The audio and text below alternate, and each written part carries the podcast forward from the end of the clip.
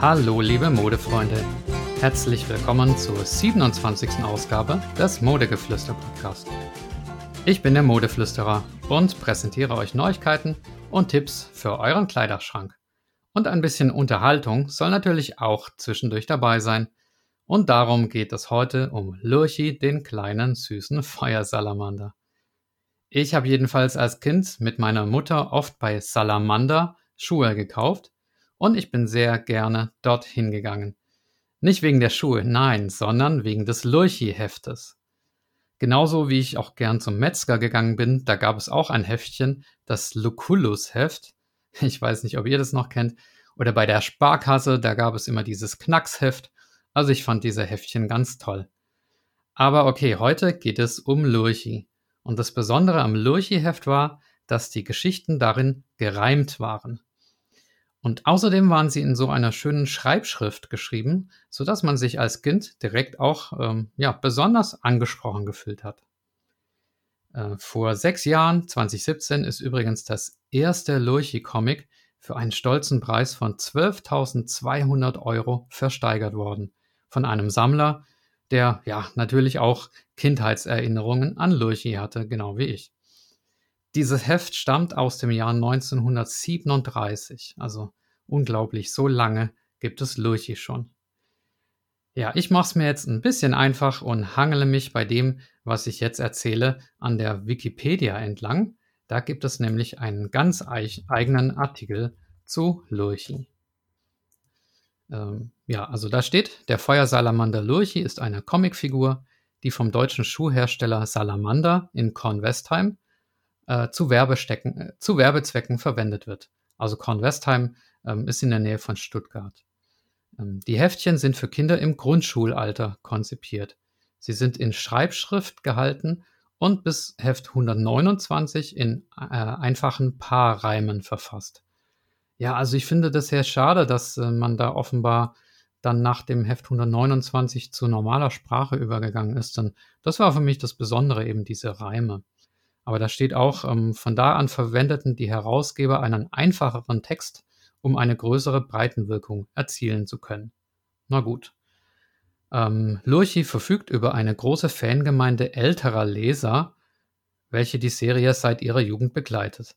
Also das ist ja wohl eine Frechheit von der Wikipedia, mich als älteren Leser zu bezeichnen.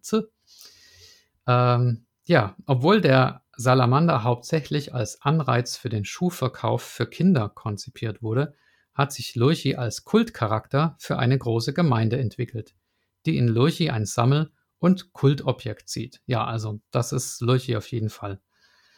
Ähm, genau. Ja, also Vielleicht noch zur Geschichte von Lurchi, das steht auch auf der Wikipedia. Die Figur entstand 1937, das hatte ich schon gesagt. Ähm, und das war ein Zeitpunkt, in dem Salamander noch gar keine Kinderschuhe im Angebot geführt hat.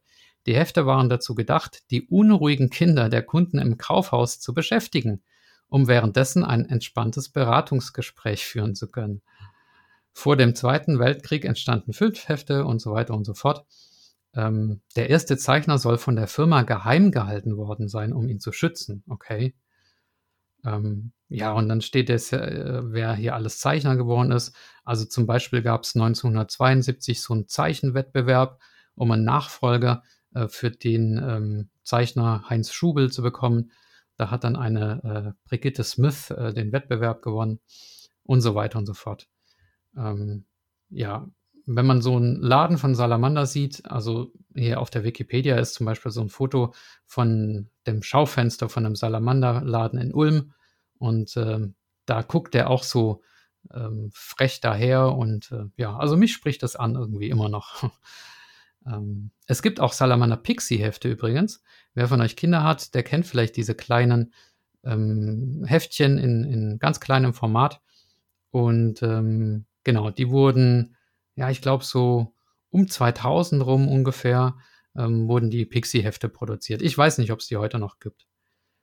Ähm, genau, in der Zwischenzeit steht hier in der Wikipedia, ähm, allerdings ist es Stand Februar 22, ähm, ist man bei Heft Nummer 166 angekommen mit dem Namen Lurchis Luftpost. Okay, also ich weiß gar nicht, ob es äh, äh, das jetzt noch gibt, aber ich vermute mal stark schon. Ähm, ja, es gibt auch Lurchi-Malhefte zum Beispiel, also so Ausmalhefte und ähm, genau, also immer wieder so ähm, besondere ähm, Heftarten. Dann, ja, wer sich dann vielleicht auch nicht uninteressant ist, ähm, dass Lurchi eine Schwester hat. Ähm, schon im ersten Heft von 1937 heißt es in den ersten beiden Zeilen, Sohn und Tochter Salamander springen fröhlich umeinander.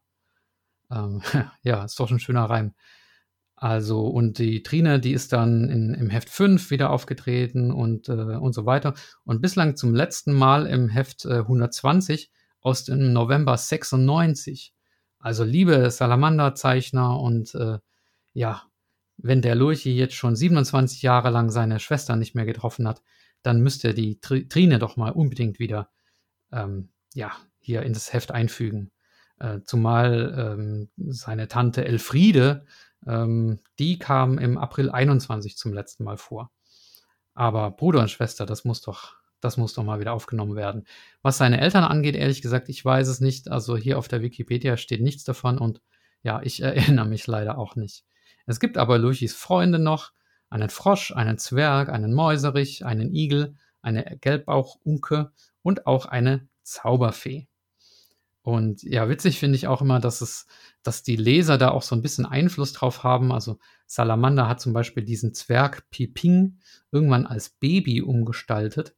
Und dann haben die ähm, Leser da wohl irgendwie Druck gemacht und haben gesagt, nein, nein, wir wollen den Zwerg wieder als, äh, als ältestes Mitglied der Gruppe haben. Und dann hat Salamander das wieder äh, umgestellt. Dann ähm, ja, der, der Lurchi, der hat immer so ein, oder manchmal so ein, so ein Tiroler Hut auf und er trägt natürlich auch die Salamanderschuhe, das ist ja klar. Und die Schuhe, die ähm, bekommen da auch immer eine besondere Rolle. Äh, die Wikipedia schreibt dazu, der stets erfolgreiche Ausgang der Abenteuer ist dem vielfältigen und teils unkonventionellen Einsatz der Salamanderschuhe zu verdanken. Der Schlussreim beinahe jedes Abenteuers lautet: Lange schallt's im Walde noch, Salamander lebe hoch. Ja, und Lurchi wirbt eben als Sympathieträger ähm, nicht nur für die Schuhmarke Salamander, sondern auch für die bedrohte Spezies der Feuersalamander. Ähm, das ist ja eine äh, Art, die ja vom Aussterben bedroht ist. Ja, und sieht eben durch seine gelben äh, Aufdrucke auf, äh, auf Schwarz, ähm, durch sein gelb-schwarzes Muster sieht er eben ganz besonders aus. Dann gibt es auch noch Hörspiele von Lurchi ähm, erstmalig 1962. Äh, Und es gibt auch ganz aktuelle, also unter dem Titel Lurchis Abenteuer findet man zum Beispiel auf YouTube das äh, Hörspiel Der Bruchpilot. Das ist auch ganz frisch. Ähm, ja, wie gesagt, mir gefällt es nicht mehr so. Ich fand es mit den Reimen irgendwie schöner und pfiffiger. Ähm, jetzt ist es ein ganz normales Hörspiel. Ähm, aber ja, also wem es gefällt, der kann es ja gerne mal recherchieren. Jo, unter Sonstiges ist noch zu äh, sagen, dass Lurchi das Maskottchen eines Basketball-Bundesliga-Vereins ist, und zwar äh, der Riesen Ludwigsburg.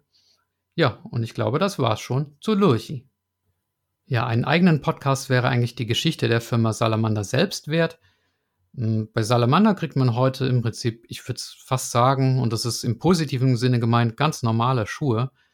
Ähm, ich war jetzt allerdings ein bisschen schockiert, als ich im Zuge der Recherche ähm, über Salamander äh, was gelesen habe. Ähm, und zwar ist es so, dass im Dezember 22, also vor ein paar Wochen eigentlich, Salamander einen Antrag auf Insolvenz gestellt hat. Und das ist nach dem Schuhhaus Görz, das ja auch ähm, einen Insolvenzantrag gestellt hat, wieder eine Hiobsbotschaft für die Schuhbranche. Ähm, ich denke, dass Salamander einfach ja mit der Kaufzurückhaltung kämpft, die die Verbraucher ja haben, äh, aktuell infolge der hohen Inflation und der steigenden Energiepreise. Und das ist so schade bei einer Firma, weil die Geschichte ähm, bis ins Jahr 1899 zurückreicht. Da hat ein Verwandter von Albert Einstein ähm, sich den Namen und das Logo hat patentieren lassen beim Kaiserlichen Patentamt in Berlin. Also so lange geht es schon zurück bis ins 19. Jahrhundert.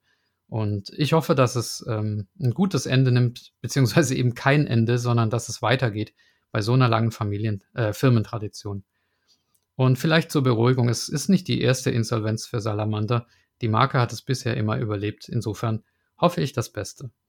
Und dasselbe gilt natürlich auch für Lurchi, der hoffentlich noch viele weitere Abenteuer erlebt. Wer von euch jetzt auch ins Lurchi-Fieber verfallen ist, der kann gerne auf äh, Facebook die Seite Lurchi abonnieren. Da gibt es zum Beispiel auch äh, Rezepte für Bananenmuffins im Lurchi-Look und weitere äh, ja, spannende und interessante Infos für Eltern und für Lurchi-Fans. Und auf äh, www.lurchi.de gibt es auch noch die neueste Kindermode von der Marke Lurchi. In diesem Sinne, beste Wünsche an euch alle, bleibt gesund und friedlich, euer Modeflüsterer.